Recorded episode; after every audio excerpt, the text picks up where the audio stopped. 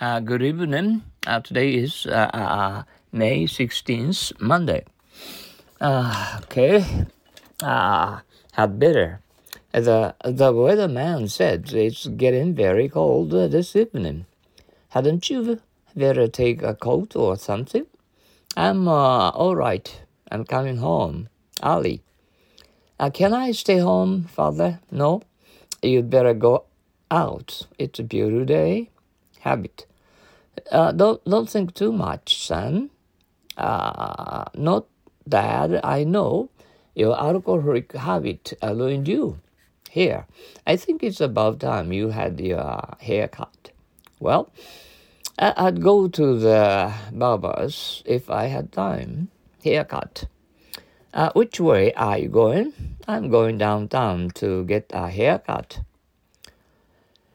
Uh, had better. The weatherman said it's getting very cold this evening.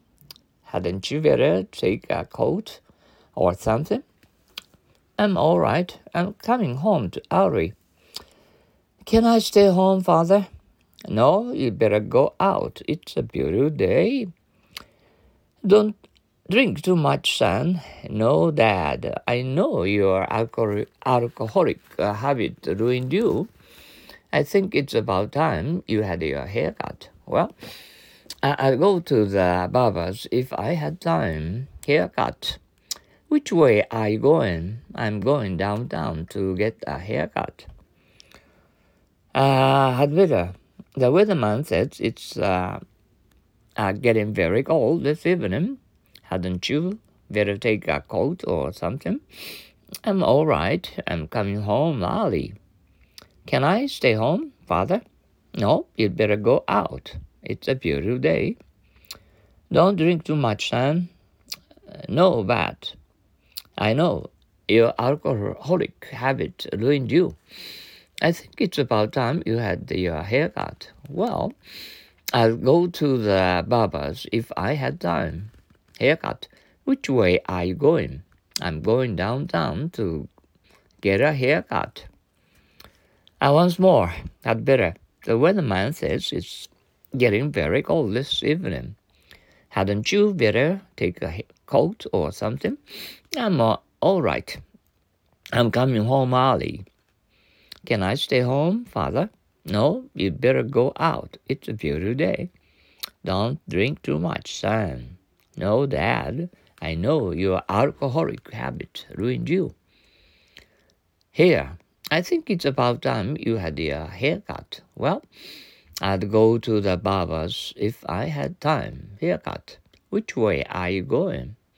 I'm going downtown to get a haircut.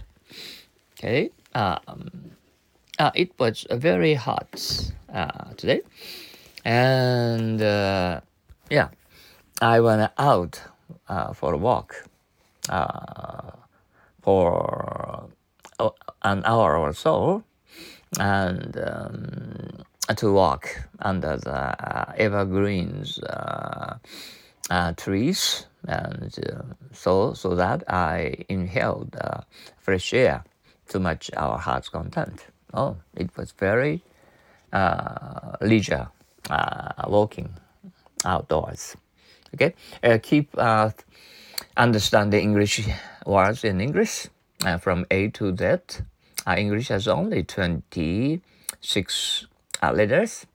Uh, you, uh, you can easily express yourselves selves and freely here in Japan. Okay? Uh, thank you. so long. Adios. See you tomorrow.